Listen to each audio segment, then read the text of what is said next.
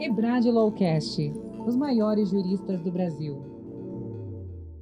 Olá, boa tarde a todos. Estamos aqui mais uma vez com o nosso Lawcast, uma iniciativa da nossa Escola Brasileira de Direito, a EBRAD, em parceria com o Portal Y e as nossas universidades. Hoje estamos recebendo aqui uma pessoa ilustre, um amigo querido de longa data, Rick Sinfield, que é nada mais nada menos que o diretor jurídico global da Laureate, um dos maiores grupos educacionais é, no mundo, não é?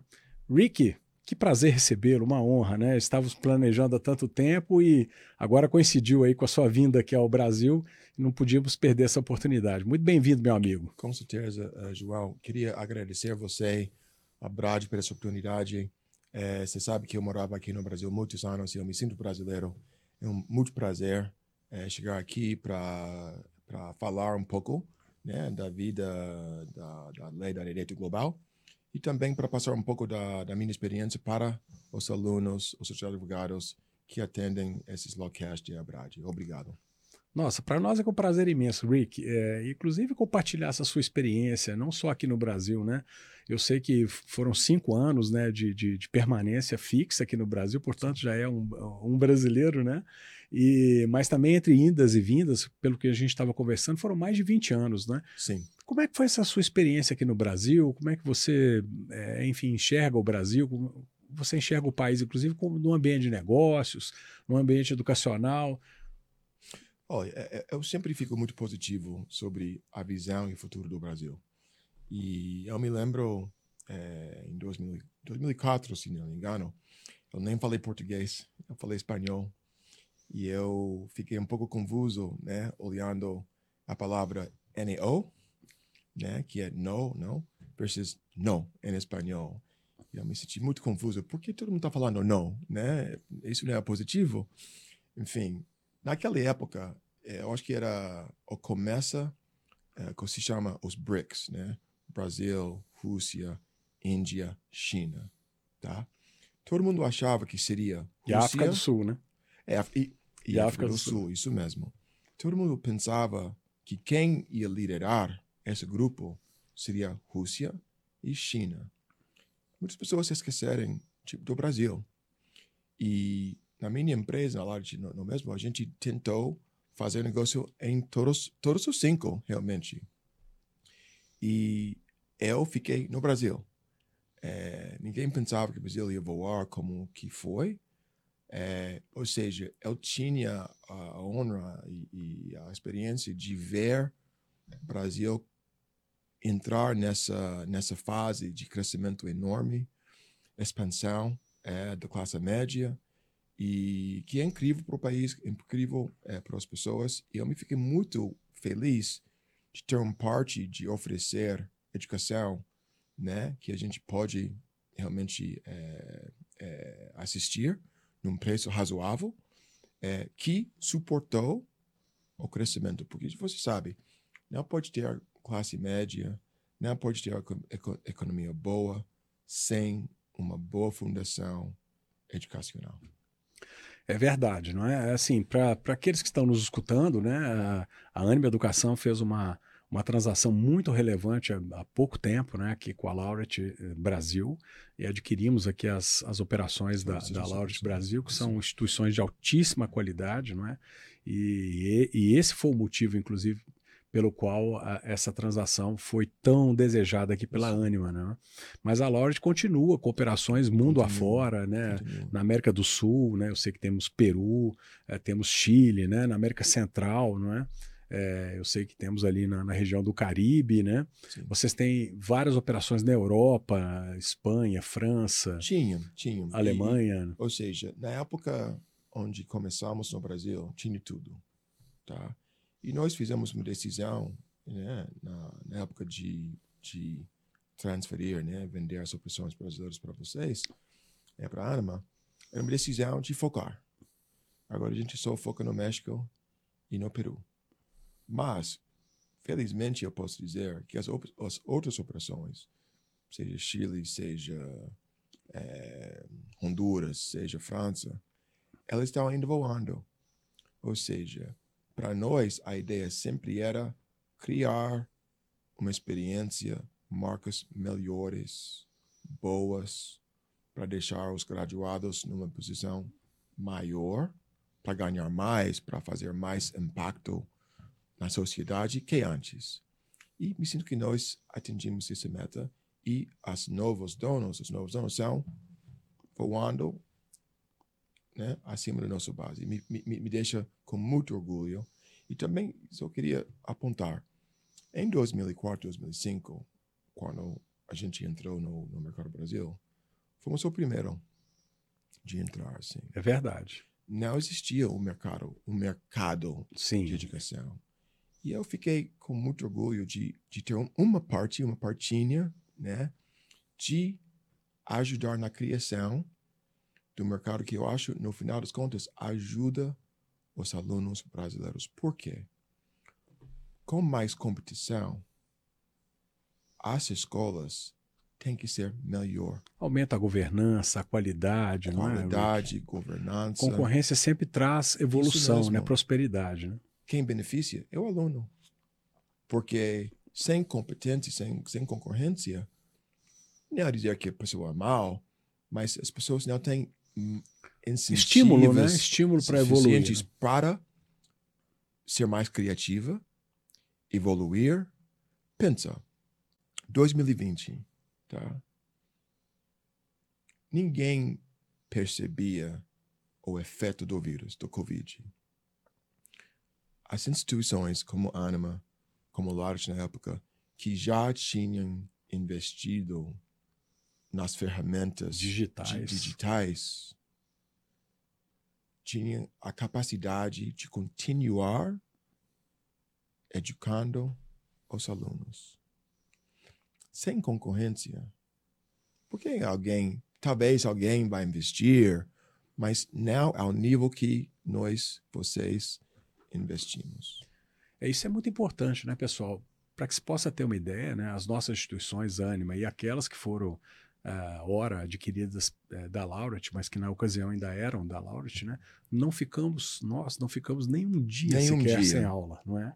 É, nem e, um e dia. os nossos estudantes. Talvez tiveram... um dia. Talvez um dia. mas nem um dia. Ou seja, não era uma pausa, não intervalo onde a gente perda, não é? O que a gente vai fazer? Da questão acadêmica. A gente já estava em condições Preparados. de ser preparados. Isso. Mas Não, não, mas, Pode- pode mas continuar. de novo, a ideia não era ser preparado para um pandemia. claro, pandemia. claro, é preparando para evolução, para o futuro, para para- inovação. para crescer o número de pessoas que podem ser educados, que não podem ir para Claro. o polo, ou para a universidade, Especialmente para o num campus. país continental como o Brasil, não é? Isso. Que tem realidades diferentes, uma dimensão é, enorme e também um desafio muito grande de fazer chegar a educação nos maiores é, rincões desse país, né? E, e a coisa interessante, João, quando eu morava, quando eu trabalhava muito aqui, é, pessoas brasileiras iam me perguntar: Ah, onde você vai essa semana? Ah, eu tenho negócio. Onde? Ah, no João Pessoa. Uhum. Ah, ou outra ci- cidadinha, né? E muitas pessoas iam falar: Putz, eu nunca visitei lá. Aham. Como que tá lá? Né? Ou seja, Brasil é um país enorme. É um continente, né? É um continente Dentro- mesmo. Dentro de um único país. E com isso, tem condições diferentes no Nordeste, no Sul, no Sudoeste, no Oeste, né? Imagina, é, na Amazonas. É, condições muito diferentes. Mas essas pessoas têm direito de ser, de ter uma formação boa. É óbvio. né? Tem que decidir como a gente vai para lá com condições difer- diferentes e dar uma educação boa, razoável, com custo razoável. Isso é, a hipótese. qualidade com acesso, né, Rick? Tem Com que ser acesso. acessível para todo mundo, né? Aliás, nós comentávamos agora há pouco, aqui no nosso almoço, batendo um papo, né? de- de- dessas curiosidades, né? E da- das, eh, enfim, das deficiências que muitas vezes o Brasil ainda tem e, e- e, por outro lado, das qualidades. E com da- certeza. Né? E, da- e das situações que eh, muitas vezes aqui são melhores do que em, outro, do que em outros locais, né? Você estava... Não, é, é, t- falando de Fortaleza, é, o que eu sempre, sempre achava, sempre viu aqui, o brasileiro valia educação. É óbvio. tem pessoas que trabalham o dia inteiro. Eles entram na escola no campus, seis, seis e meia, sete. Eles saem às nove, nove e meia. Eles entram no ônibus, ficam uma hora, uma hora e meia para chegar em casa. Eles têm que estudar, eles têm que cuidar das crianças, Às mãe, trabalhar. pai, qualquer coisa. E eles fazem isso de dia a dia. Entendeu? Uhum. Por quê? Porque tem um valor de educação. Está reconhecido aqui. Né? né? Ou seja, a educação é um valor geral né, da sociedade, mas também para cada pessoa precisa um valor específico. O que eu vou fazer com essa educação? Sim. Né? Não só a questão da, da, evolução profissional, como do crescimento pessoal. Né? Isso. Né? É uma ambição que o, que o brasileiro tem, né? É, que é absolutamente legítima, justamente por conta de uma carência no passado, não é? Então, acho que, inclusive, é uma dívida social que a gente tem com, com essa população, né? É. Oferecer educação de qualidade a preços acessíveis, né? Que as pessoas possam pagar. Porque é fácil oferecer qualidade é, com um custo muito alto para é. poucos, não é? E a nossa, a nossa missão aqui é, é, abre, atingir, é abre ao máximo possível a, a, a nossa população brasileira, né? Daí a missão da Anima de transformar o país pela educação. Mas, Rick, agora eu queria abordar um pouquinho de, desse nosso mundo de, de, de negócios, né, de certo. transações. Né? Certo. Nós tivemos aqui, eu e você, né, liderando do ponto de vista jurídico as operações, né, as transações aqui da, da Anima com a Lauret. E, e, e, essa questão do M&A no Brasil, ela, ela é muito efervescente, né? Ela é, de certa forma, recente, mas muito efervescente e cada dia evoluindo mais. Como é que você enxerga esse ambiente de negócio, dessas transações é, empresariais, fusões, aquisições. Qual foi sua experiência aqui? Oh, a, a, minha experiência é que é, o Brasil tem profissionais nos setores financeiros, advocacia, análise, né, consultores do alto nível internacional. É, mas, com qualquer país, é muito importante como estrangeiro chegando aqui para investir, para ser parte do mercado, tem que entender as peculiaridades do mercado, tá? E, e as diferenças na lei, né? Porque, óbvio, o Brasil tem um sistema de direito civil, uhum. a marca é, não é, é de common law. Tem principais... O civil law, né? Para é, os nossos alunos e, e e, tem regra para cara. E ouvintes, claro. É, Isso. É, cara, a, cara tem a regra, cara tem. É do civil law e não do common law, né? Não, não traduz exatamente, mas tem principais equivalentes. E quando eu cheguei aqui, eu falei para os meus advogados externos: olha, eu não sou advogado do sistema civil, que vocês sabem, isso é óbvio. Vocês têm que me assinar. Tá? Eu preciso aprender porque eu não posso funcionar, não posso conduzir o negócio sem entender os fundamentos básicos do seu sistema. Porque eu preciso traduzir esses conceitos para o meu sistema e depois colocá-los num contrato, um acordo que vale os dois ou três, você sabe, às vezes tem três ou quatro lados do uh -huh, contrato. É verdade. É, os lados do contrato. Isso foi o primeiro desafio que eu tinha, mas eu encontrei que essas pessoas aqui, que são, óbvio, é muito inteligente, muito esperto, e é, fizeram um, um, trabalho, eu acho, espero fácil, para me ensinar. Né?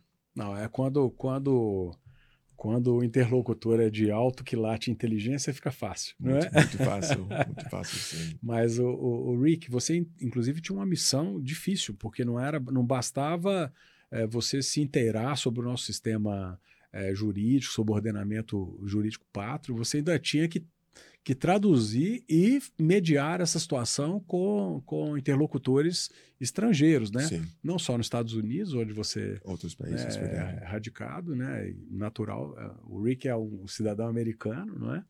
É, mas eu sei que vocês tinham operações, diretores, CEOs, né, na Europa, né? Sim. Nosso, sim. nosso querido prezado Ailif, não é? Sim, é, exatamente. E, mas eu acho que esse sentido da nossa empresa ser internacional, com pessoas de vários países, é, falando muitas línguas, isso, isso nos ajudou. Porque em qualquer mesa, qualquer discussão, é, chegou ou chegaram perspectivas diferentes, com experiências diferentes, mas tivemos que chegar num ponto comum, que isso não é bem diferente de ser num país estrangeiro. Claro. Né? E é interessante, né? É mais fazer essa tradução, né, do, do, do direito brasileiro, da lógica aqui vigente, né, que é muito parecido um pouco é, com a lógica é, é. É, vigente na Europa, mais do que com os Estados Unidos. Muito mais, muito mais parecido. Mais parecido com a Europa, menos, obviamente, a Inglaterra, que, isso, que é isso. a tradição. Né, mais, do... Fra óbvio, França, Espanha. França, Espanha, Alemanha. Eu sei e, vocês... Realmente a Alemanha. É. Muito mais Alemanha. O nosso Código Civil é uma, quase uma cópia do BGB alemão, né? Muito mais Alemanha, porque. E, e olha, eu, foi eu que ajudei a, a entrada do, do, do, da Larte no, no, na Alemanha, né? E foi a mesma lição, né? Que tudo. Você sabe, a Alemanha é outro, outro patamar. Sim. De. Maior economia tu, do mundo. Tudo. Tudo tem um espaço. Ou seja, elas criaram uma regra, ou elas tentam criar uma regra para qualquer situação. Sim. Ou seja, elas querem reduzir as o máximo de, possível a margem de, de, dúvida. De... E, e, esse ponto é, é, importantíssimo, né, Rick? Nós falávamos aqui da, não só da, das qualidades que o Brasil tem, das virtudes, da, das potencialidades, mas também aqui de alguns vícios que eventualmente a gente precisa corrigir no Brasil, né? E a gente falava dessa questão da insegurança jurídica. Né? Eu É. queria que você abordasse é, o quão isso é percebido no exterior, né? se isso impacta os investimentos, né? a precificação das, das operações. Qual que é a sua experiência em relação a isso? Você que, que viveu aí né, é, grandes experiências na Europa, América, América do Norte, América Central e aqui na América do Sul. Né? Putz, é, em 2004 até, né? Menos agora, mas os primeiros cinco anos, sentaram na mesa com outro lado, ou mesmo nosso lado, a gente ia falar sobre Novo Brasil e Antigo Brasil. Uhum. Com certeza, no Antigo Brasil, eles, eles me ensinaram, eu, eu, eu não criei essa, esse conceito, Entendi. né? Eles estavam tentando falar que antigamente essa esse sentido que contrato vale não era tão forte. O que ajudou muito no crescimento do Brasil era um reconhecimento aqui na lei, na justiça, eh, nos órgãos públicos para respeitar os contratos. Com esse respeito, com essa nova o Novo Brasil, reputação de Novo Brasil, investidores globais começaram, olha, o dinheiro está seguro lá, eu posso ir lá, negociar lá, e o que, que eu negociei vai acontecer, tá? Sem interferência do governo, sem interferência é, jurídica, que não é dentro das regras civis, né? É, agora eu estou disposto de, de, de operar. Geralmente, nossa experiência era assim, Positiva. muito positivo. Que não dizer que às vezes a gente enfrentou o que a gente Percalços, né? chamava Brasil antigo, antigo Brasil. Sim. E Eu, eu acho que isso faz parte da transformação. Porque às vezes o, de qualquer o- o- país. às vezes o monstro fica adormecido, mas ele está lá, né, Rick? Tá lá, tá lá. Mas você sabe a diferença? Eu acho que em qualquer país esse monstro existe. A diferença é se as instituições oficiais ou as pessoas dá Consegue domá-lo, né? e, e- e também dá um espaço para crescer. Se a gente continua, continua nega essa essa monstro, ele vai ficar mais ou menos dormindo. Sim. Se a gente abre um espaço, ele está sempre querendo, Emergir. tá? E esse é um ponto que, o momento que você acha que você conquistou, é o momento mais perigoso. Vo- é- Eu, acho que a lição do Brasil, mas também dos Estados Unidos, é vigilância nunca para. Tem que ficar vigilante contra esses monstros. Eu acho é, que essa que é uma lição muito importante que o Rick traz para nós, inclusive uma experiência de um estrangeiro, né, que hoje é, é um brasileiro também, né, Rick, de coração. É, essa experiência é muito importante, né? Muitas vezes juízes, árbitros, às vezes imbuídos de um, de um sentimento até de uma questão de justiça social, de equidade, isso. se arvoram em fabricar a norma, não é? Eu acho que isso é, é, é muito perigoso, porque retira muito. toda a segurança jurídica, invade a competência de outros poderes, não é? Daí a, a, lição tão nobre que Montesquieu nos deixou, né, da, da, tripartição de poderes, da separação harmônica, da independência, né? Sim. Então, é, é, e da própria Constituição Federal, sabe? Esse princípio está aí, né, eu me lembro muito bem, no artigo 2 é, 22, 44 e 48 da Constituição Federal, né? Que traça, delimita muito bem as competências de cada poder. Isso. E, e, enfim, e, e e veda, obviamente, que, que o, o Poder Judiciário adentre nessa área é, da legislação. Né? Então, ainda que aquilo. Opa, perdão.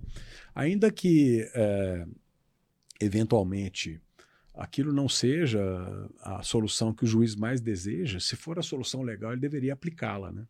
Para trazer acho, essa segurança. Eu acho sem dúvida. Mas eu entendo que o perfil do juiz é difícil, né?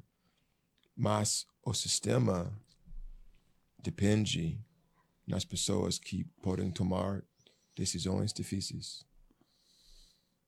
Tem que ter uma confiança que, mesmo se esse resultado não é super bom, acontece. Ou seja, se eu colocar a minha opinião. Sim se sobrepondo à, à, própria legislação, à própria vontade das partes espelhada no contrato. É, é problemático. É difícil, porque aí não há planejamento, ah, não há segurança, a fuga de investimento, né, a depreciação dos ativos. Eu acho que essa é uma lição muito importante que a gente, é. a cada dia, tem que aperfeiçoar aqui no Brasil. Né? É. E eu acho que o que eu gostei, falando de antigo Brasil e novo Brasil, é que cada pessoa que eu encontrei quis ser parte do novo. Uhum. Ou seja, a esperança, o progresso vem das pessoas que entendem o sistema, claro. têm que estar transicionando ou já transicionou e querem fazer melhor. Perfeito. É verdade. Perfeito. É verdade. É. E, e, de novo, felizmente, qualquer pessoa que, mesmo negociando no outro lado, ou seja, as pessoas que tinham o objetivo contra meio. Né? Ou claro. seja, eu quis comprar alguma coisa, ela quis vender para preço mais alto e eu queria comprar para o preço baixo. Claro. Mas temos um objetivo é a comum. Regra, é a regra de mercado que cada Isso. qual defende seu interesse e, e, a comunhão dessas vontades, a resultante é o contrato, não é isso? Onde se, a vontade das partes está espelhada. Né? E se chegarmos num acordo. Tem que ser respeitado. Tem que ser respeitado. Porque qualquer receio que eu tinha, eu engoli antes de assinar contrato. Claro. A coisa pior é assinar contrato e depois ficar com de repente. Sim. Ah, desculpa, não remoendo questões que já estão superadas. Né? Eu conversava outro dia a respeito disso aí com o professor Luciano Tim, que é um dos grandes inspiradores aí da, né, da Lei da Liberdade Econômica, que foi editada recentemente aqui no Brasil, não é? E, e que veio a, a, a, enfatizar essa questão né, da, do respeito aos contratos, da liberdade das partes para contratar, né, é, limitando e restringindo as possibilidades de interferência estatal ou até estatal, porque nós estamos falando não só de, de, de, de, e, de, justiça e pública, mas também arbitragens, etc. Tal, mediações, né? É, e ele estava, aliás, nos brindou com uma palestra muito interessante lá na Faculdade Milton Campos e também eu sei que no Unicuritiba. Eu não pude estar com ele no Unicuritiba, mas sei que, a, que o evento lá também foi muito prestigiado. Depois, é, fica aqui, professor Luciano, o convite para fazermos um, um, um bate-papo aqui também Legal. com o Rick, não é? E o Rick, agora essa essa questão, né, é, que você está dizendo de ambiente de negócios e ambiente de educação, né? Quais são as diferenças principais e as nuances que você enxerga em relação à Europa, uh, América Central, América do Sul. Quais são as, as nuances mais significativas que você observou durante essa sua trajetória? Olha, é, as diferenças maiores começam com a ideia de é, o limite é, do bacharelado, né? graduado versus bacharelado, né? E... É, o, o, Rick, embora brasileiro, ainda, ainda tem aquele, aquele sotaque americano. Ele está falando bacharel, bacharelado, não é isso? Bacharelado, Bachar... isso mesmo. e, e nesse caso, é, na faculdade, digamos, né, versus, versus pós-graduação. Sim. É, aqui tem mais anos e uma carreira mais ampla, ou seja, eu, como advogado, eu estudei quatro anos na faculdade. Nos Estados Unidos são quatro anos. Quatro a... anos. E três anos. Bacharelado em Direito, quatro anos. Não, esse ponto. Ah, sim. Isso é a diferença. É bacharelado em quatro anos em outra disciplina. Relacionais internacionais. Ah, entendi. Tá? Então, e administração. São... Entendi. E depois, né, me apliquei à faculdade de Direito foi aceito, né, matriculado. Então, pera, deixa eu tentar entender. São quatro anos básicas, básicas para receber. A partir daí você escolhe a especialização que você vai querer ter. Isso. E aí é que vem a escolha pelo direito. Isso. Isso é a diferença enorme. Ou seja, aqui, se não me, se não me engano, é cinco anos de ser de direito. Sim, é? cinco anos. É cinco. Lá, equivalente de sete quatro de faculdade. Mais três específicos mais três do direito. especializadas. É. Isso mesmo. Esse sistema ele é interessante, né? Eu, eu vejo vantagens e desvantagens no nosso e no americano, mas a grande vantagem que vejo no, no, no sistema americano é essa possibilidade de do próprio uh, estudante, do próprio aluno ser exatamente o, o, protagonista da sua história, né? Sim. Ele guiar a sua é, trilha formativa, né? E isso aqui que na Anima a gente está querendo construir, né? Obviamente que dentro da lei brasileira, certo. das regulações locais, certo. mas é muito importante que o, que o, que o aluno, que o estudante seja, a gente brinca muito na Anima, a figura do joystick, né? Esteja na posse da... Não, é, é, mas isso é uma, uma boa imagem, Aham. né? Porque você está dirigindo o seu futuro, né? E eu acho uma. E muitas vezes no início a pessoa não tem aquela maturidade, a experiência necessária. Né? Ó, eu tenho três filhos. Filho de 27, filho de 17 na semana que vem e filho de 15. Que Mas vai... você com essa cara de menino tem filho de 27? Tô, com certeza. e por que eu falo isso? Porque eu posso dizer isso, né? Que o cara de 27, ele só com 26, 25, acha que ele sabe o que, que ele quer fazer. Mas ainda não. Entendeu? Não, tá, é.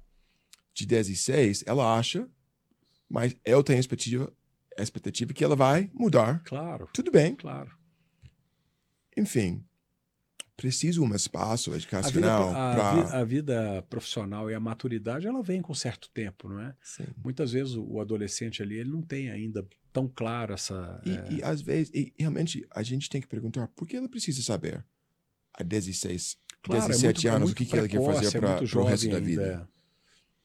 Especialmente nesse mundo que a expectativa de vida hoje é, é, é muito longo. Né? Então, hoje, e hoje, eu, hoje eu, eu, creio que a adolescência vai até os 20 anos. Né? Na minha época era 15, 16, mas hoje não. Né? Os, os, os jovens se casam mais 20, tarde, constituem 20, família mais é tarde. É e por conseguinte, essas decisões ficam postergadas. Né? Isso mesmo. Ou seja, nosso desafio como educadores é crescer, evoluir com as pessoas. Claro. Seja, realmente a gente tem que, tem que ser um pouco antes deles, com um pouco de antecedência, né? Porque eu me lembro eu tava tinha um, um, um congresso interno, né?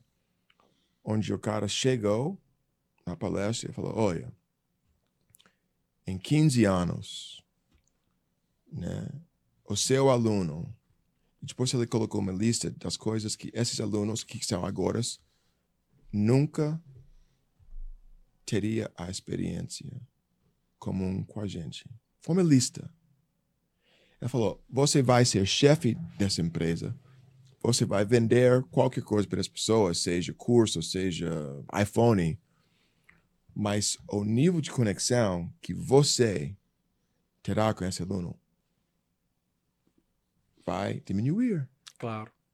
Então, nesse caso, temos um, uma demanda, uma necessidade de simplificar pedindo para o aluno como ele, experiência como ele interpreta o mundo, a vida, e fazer uma educação relevante para a realidade dele, não só a nossa realidade, claro. que era 20 anos é, e uma outra coisa que eu vejo do jovem e que eu venho brigando muito, né, inclusive aqui na Anima, não brigando no bom sentido, né, obviamente, que é o jovem hoje é, é, deseja fazer e deseja fazer agora, né? Então ele não que é, é mais difícil. É verdade. É difícil. Mas ele não é mais aquele aluno passivo que é? espera que espera o professor, né? Uhum é, em sala de aula, escrevendo no quadro, e ele copiando, escutando a, a preleção do professor, e aí então ele memoriza. Lá no final da aula ele faz algumas perguntas, poucas, não é? E muitas vezes ele pouco pratica, né? Eu já fiz essa pergunta para para uma série de, de, de, juristas ilustres, né, é, ministros de tribunais superiores, né, Excelência, durante o seu curso de Direito, quantos recursos extraordinários o senhor fez? Quantas apelações? Quantos pareceres de Ministério Público? Quantas sentenças? Quantos contratos? Não é? Que é a nossa realidade do dia a dia. Após a formatura, o que, que o jovem vai, vai querer ser né, em relação ao direito? Vamos falar especificamente do direito, mas se, se aplica é, a, qualquer, é, é qualquer, a, qualquer, a qualquer outro curso ou disciplina. Né? É, ele vai querer ser advogado, juiz, promotor, não é? é? professor de direito, carreiras públicas, delegado, escrivão, etc. E tal. Se ele não tiver apto no dia seguinte a exercer aquela profissão, se ele nunca exarou uma sentença, nunca prolatou um acórdão, nunca realizou é, de forma concreta um recurso extraordinário, né? especial, uma apelação, é. um agravo de petição para falar de um pouquinho de direito de trabalho, senão a turma fica brava conosco, né? um pouquinho de recurso de revista, apelação criminal, enfim, ele, ele, ele pouco é, é, terá condições de, de, exercer essa profissão. Né? Despreparado. E aí eu, eu, brinco sempre que a gente deveria é, unir algo que deveria ser inscindível, né? que é a teoria e a prática. Eu falo sempre o exemplo aí é um pouco repetitivo, muita gente já me escutou falar isso. Puxa vida, o Newton não fez a fórmula da gravidade, ou não elaborou a fórmula da gravidade sentado em uma, em uma mesa, uma escrivaninha ou uma prancheta e escrevendo a fórmula. Não, sentou debaixo da árvore, a maçã caiu-lhe a cabeça, não é? E a partir daí ele co é, começou a estudar aquele fenômeno, compreendeu e a partir daí formulou. E hoje isso é um pouco ao contrário. É, né? Experiência chega no final. Experiência, exatamente. Como isso. é que você é, é, enxerga essa questão né, do, do, do, ensino do direito? Se, como é que é nos Estados Unidos isso? Né? Como é que é na Europa? Se é um pouco como aqui, muita, muita teoria e pouca prática, ou se também é, eu acho se conjuga na, isso? Na Europa ainda fica com mais teoria. Mas nos Estados Unidos, todas as faculdades de direitos já estão transicionando o currículo para os alunos. E é interessante, falando de concorrência.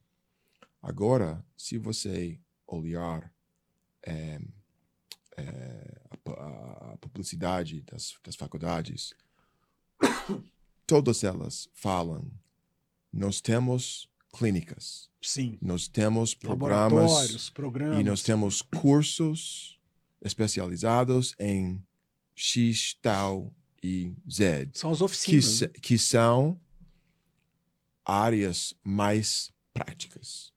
Ou seja, a gente já virou. Eu acho que a gente nunca vai falar muito mais da, da divisão. E que não deveria brigar uma coisa com a outra, né? Porque a é, teoria nada mais é do é. que o fenômeno explicado, não é? Na minha época, uh, a batalha estava sendo feita bem acirrada. É, porque teve esse lado. Nós temos que ensinar eles como pensar. Pensar. Essa coisa de prática como se fosse inimigo uma coisa da outra, né? Mas pior, foi uma uh, hierarquia, né? Hierarquia, onde o cara na academia, na academia, fiquei em cima do cara na rua. É, é verdade. Entendeu? É. Como se fosse ele não era um bom advogado. A gente teve que destruir essa separação e essa imagem de ser que que, o que, que, que, que significa ser advogado, entendeu? Óbvio, às vezes a gente vai um lado a mais do que outro. Claro. E eu acho agora estamos... E, e, e por isso a importância do joystick estar tá na mão do aluno, né? Para ele, mesmo. ele é, se guiar, né? Ele é que é o senhor da sua história, né? Vai. E estamos, veja, estamos enfrentando, eu acho agora, depois de 20, 25 anos, a questão é, avançamos bastante, avançamos a mais, a gente precisa retrasar um pouco e vamos focar no, no processo de, de, de análise, é, eu não sei a, a resposta, mas eu sei que é uma, uma boa conversa ter. Porque nisso a gente está sempre olhando esse equilíbrio. Sopesando, e são vocações muitas vezes muito individuais, Isso. né? É, e, e, isso, Rick, eu estava pensando aqui ao, ao vê-lo comentar sobre o assunto, né? é o fenômeno da coding school, né? Que nos Estados Unidos me parece que é um fenômeno muito significativo, né? Muito. Eu ouvi dizer que chega a, a abranger 40% né, do, dos estudantes americanos que optam por esse ensino, entre aspas, é, menos formal. É um hábito. Não é? Um hábito, etc. e tal, muito inspirado aí no pessoal da área de tecnologia, né? da, experiência do Bill Gates, do Steve Jobs, né? que chegaram até o ponto de, de, de, de, não se preocupar com a titulação, mas sim de saber, ter o conhecimento, não é? Eu acho que é espaço. É interessante porque você e eu temos experiência antes de computadores. Claro, infelizmente, viu, pessoal? Mas pensa bem, vamos, vamos pensar da história. E é interessante para ver o ciclo. Inicialmente, eu, eu não sei se você tinha, mas eu tinha uma, uma aula é, na, no nível primeira, né? Sim. Como, know, 11 anos, 12 anos, alguma coisa. Do primeiro grau. É, primeiro grau, segundo grau, é. Que a gente tinha essa aula na escola. Como, como programar os computadores. Sim. É, eu acho que foi algumas línguas, DOS, é, base e outras que a gente precisava aprender. Putz, era muito difícil. A gente teve que, teve que criar programas que ia fazer animais né, na tela assim. Sim. E se você falhou em uma linha. Dá tudo errado. Tudo. E você, em, em vez de receber nota 10, né? Nota 6, nota 7, entendeu? Uma linha eu fiquei muito agitado porque eu preciso aprender como programar computador. A inteligência do Bill Gates e dos outros era, putz, por que todo mundo precisa Sim. programar? Não seria melhor que nós pede para você o que você precisa fazer com o computador? Tá bom, então eu programa, eu faço software para você para para te entregar como uma ferramenta, né? isso, né? como ferramenta. ferramenta de trabalho e não como como objeto de aprendizado, que aqui não é o, o objeto de interesse da, de estudo da pessoa, né? E agora a gente voltou que a gente quer que as pessoas programem mais e pelo menos aprender a como. lógica, né? Mas por quê? Isso é importante. O que aconteceu longo esse, esse prazo era as pessoas programando e sabendo, conhecendo essas línguas de computador, ficam uma partinha da sociedade. Isso foi problemático, porque se só essas pessoas elites, nem elites, mas essas pessoas que não representam a maioria das pessoas, interesses, é, gender, né, é, raça, se eles estão os únicos programando, vai ter problema na sociedade geral. Ou seja, agora eu acho muito bem que tem mais pessoas de experiência, com experiências diferentes, mulheres, é, africanos, é, é, não sei, eu não sei a palavra, mas etnias, você... de várias etnias. Isso, mas também é, diversidade, né? É, se você é bissexual, alguma coisa, vai lá fazer o coding, porque talvez a sua experiência você vai ver ou interpretar alguma coisa diferente e, e, e, e colocar isso no programa que deixa a sociedade melhor. Ou seja, a sociedade mais mais plural, mais plural, mais aberta, onde mais pessoas podem participar, crescer e aproveitar a oportunidade. Isso é uma boa. Espero que nós não voltamos para o dia que todo mundo precisa programar computador para usar. Sim, sim, né? sim. Mas eu acho essa, essa, essa, questão de coding, eu acho que é um, uh, uma avança muito boa que vai ajudar crescimento da sociedade. Eu acho que é um rumo também para nós aqui da, da, da, academia, da universidade, né? para nos tornarmos mais próximos do, do, do, aluno, do estudante e prestar atenção naquilo que ele, que ele, que ele quer, quer, que ele deseja, não é? Muitas vezes a gente quer lecionar, ensinar algo que não é o objeto de, de, de, de aprendizado eleito pelo, pelo, pelo estudante, né? Então, é, deixar essa carreira dele mais fluida, né? É, é, mais personalizada. É a dificuldade mais de fazer de fazer uma educação em escala que possa atingir o maior número de pessoas, mas ao mesmo tempo sem tirar aquela individualidade, né, a personalidade de cada um. Né? Vai ser espaço para essa é, particularidade, eu Isso. acho. E esse é o desafio aqui que nós estamos aqui imbuídos na Anima há bastante tempo e esperamos é, é conseguir é, implantar, né? Ô, Rick, agora eu queria falar um pouquinho sobre, sobre a sua carreira, né? Eu sei que, puxa vida, eu acompanho sua carreira há bastante tempo, já tive a oportunidade de estar junto contigo em várias né, situações, foram, empreitadas, sim, né? E muito antes, inclusive, da nossa, da nossa operação, mas com colegas aqui de, né, de, de diretores jurídicos de instituições importantes, né? Mas eu sei também que você também é, é, é é, oriundo de uma família de muita tradição no direito, seu pai. Como é, que, como é que é a carreira é, jurídica nos Estados Unidos? Né? Me conta um pouquinho sobre você, sobre seu pai.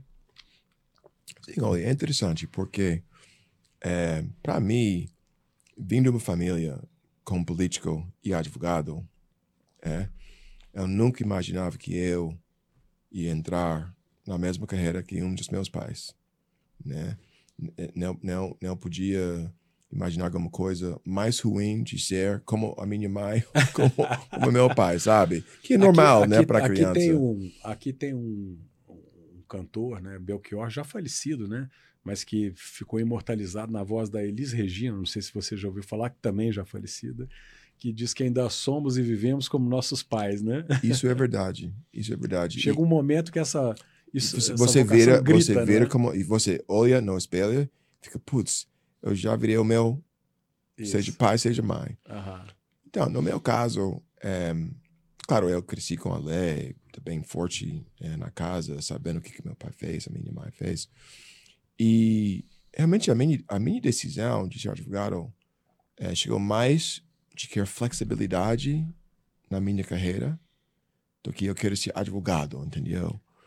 E... Bonito é isso que o direito está em tudo, né? Ele está na, ele tá na medicina, ele está na história, ele está na, né, na engenharia, ele está em tudo, né? Ele, que ele disciplina as relações sociais. Né? E, e também a coisa, a gente estava falando de diferenças entre a prática do direito aqui para lá. Isso. A coisa lá é interessante. Quando eu entrei na faculdade de Direito, eu sabia que eu. Não, Aliás, onde que você estudou? Isso é uma curiosidade que eu tenho. Não, eu, então, faculdade de Direito no Harvard. Harvard. Tá. E. Ou seja, uma formação é bem, bem simplesinha, viu, pessoal? Mas era interessante, porque eu nunca quis ir para Harvard. Uhum. Foi meu pai que falou: olha, você deve pelo menos se aplicar. Eu falei, putz, ele falou, então eu vou pagar. Eu falei, tudo bem, se você paga, eu faço a aplicação. Né? Eu estava super, super feliz de não ir nem pensava. Sim. Nem pensava. E nesse caso, eu, eu, eu tinha uma visão que se eu não gosto dessa essa, essa, essa coisa de, de, de ser advogado, eu não preciso ser.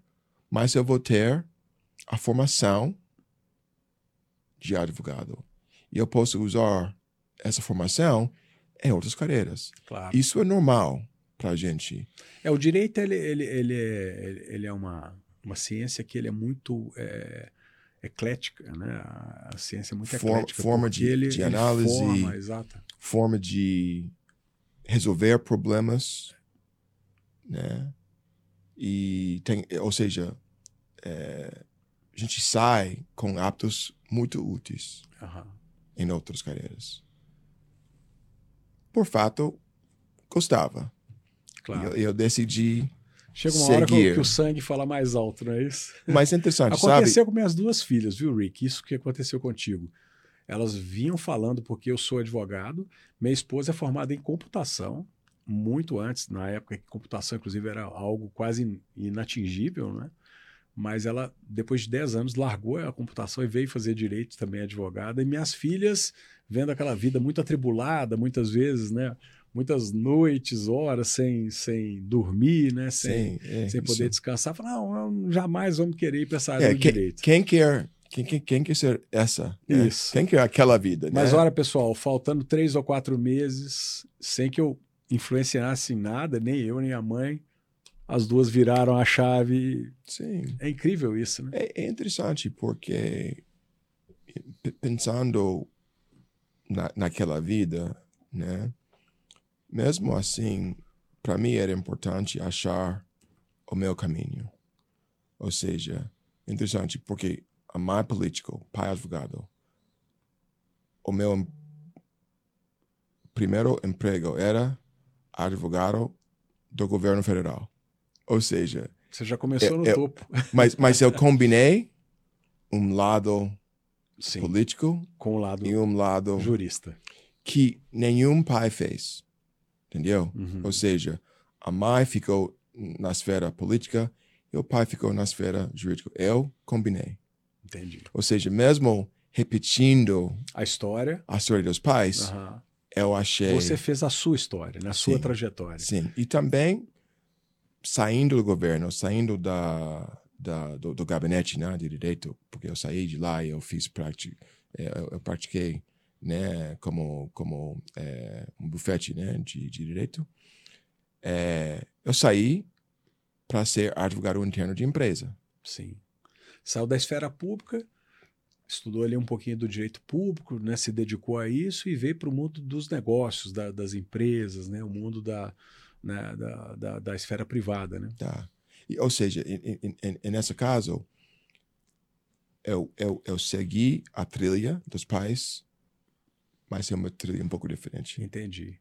É, esse dado que o Rick colocou, pessoal, é muito importante. Muitas vezes os nossos alunos, estudantes, né, e falo aqui para para mais de 70 mil alunos nossos de direito, tanto da graduação quanto da pós-graduação, muitas vezes o estudante fica, ah, mas eu gostaria de, de lidar é, com a esfera pública, para que, que eu estou vendo esse, essa, Essa outra coisa, privado, isso, isso. né? E eu digo o seguinte, pessoal, olha, a vida da gente é muito dinâmica, não é? Muito. algo que às vezes a gente acha eh, numa determinada ocasião, aquilo pode mudar. E o direito é muito sistêmico, né, Rick? Isso que É eu muito. falo. É, a especialização extrema ela chega a ser burra, porque ela limita muito a capacidade. né? O É, direito é eu- um sistema, ele é todo intrincado. Né? Então, eu acho que a, a- a pessoa precisa de ter uma formação holística, não é? Sem dúvida. multidisciplinar, porque está tudo interconectado. né? E, e também, por isso eu, eu, eu, eu escolhi ser geralista, né? É que você nunca sabe qual situação, em qual situ- situação você vai usar uma aprendizagem do passado, Sim, tá? E eu acho, usando experiências do governo, do private practice, de muitas áreas da minha carreira, do dia a dia, né? O crisis management. Pensa, tem um aluno estudando eh, de, não sei, de México, mas está estudando numa escola do Brasil. E ele fica preso. O seu emprego é, como advogado do, da universidade, você tem que ajudar aquele. E não importa o que ele fez. Entendeu? claro. Isso implica governo, lei penal, eh, penal, né, ou como criminalista. Enfim, eu representei os como se chama é, é, na, na, área criminal, é, criminal, né? Sim. E civil, isso. E eu uso aquela experiência para ajudar o aluno na situação. Eu não sou criminalista, Sim. mas eu entendo como é claro, essa área funciona. Básicas, né? É, é um conhecimento que seja transversal, né? Isso. Mesmo porque quem está na esfera privada tem que lidar com o governo, tem que isso, lidar com isso. as instituições, né? E da mesma forma, quem está na área pública também tem que lidar. A sociedade, ela é... Ela é, ela é faz parte da, né? do que você está governando, né? é. né? Não, isso te vira um advogado melhor. Isso. Tem especialidade, precisa. Não tem dúvida, a pessoa pode resolver atuar numa determinada área, né? Mas eu acho que o estudo sempre é bom. É, Ter uma visão, uma visão mais, mais... E, e mais integrada. Isso. integralizada. Meu amigo Rick, é, nós estamos chegando aqui ao fim, porque eu sei do seu, né, do, do, seu horário, da sua jornada que está é, tá sendo intensa aqui no Brasil sempre, nesses poucos dias, sempre, né? Sempre. E então, por conta aí da sua da sua limitação de horário, eu já vou aqui, pessoal, me despedindo, é, dizendo que é um prazer enorme estar aqui hoje com vocês, recebendo esse brilhante jurista, esse brilhante Obrigado. advogado, esse querido colega e amigo de longa data, Rick Sinfield. Obrigado. Muito obrigado, Rick. Muito obrigado a você. É, espero chegar mais uma vez.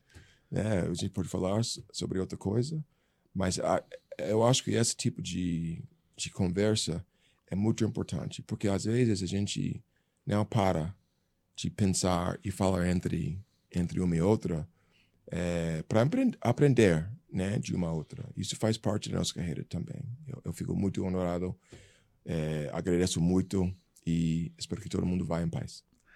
Olha, pessoal, isso tudo só é motivo para a gente fazer mais uma rodada. Então, o Rick já fica aqui o convite para a próxima, né? Me fala aí a sua próxima agenda no Brasil. Vamos enriquecer, talvez aí da próxima vez, inclusive, num, num plenário, porque hoje nós estamos aqui é. em ocasião de férias, é, né? É, boa. Mas estamos fazendo aqui no nosso podcast, no nosso Lawcast, aqui da EBRAD, da Escola Brasileira de Direito, em parceria aí com a Universidade é, São Judas Tadeu, com a Milton Campos, enfim, Uniriter, aquela, aquela gama, aquela plede de universidades da Anima Educação, que se eu for faz, falar de todas aqui, vou esquecer alguma, o pessoal vai brigar comigo. Pessoal, uma boa tarde a vocês, foi uma honra, um prazer. Até a próxima. Rick, mais uma vez, muito obrigado. Muito obrigado a você. Tchau, tchau. Tchau. Ebrad Lowcast, os maiores juristas do Brasil.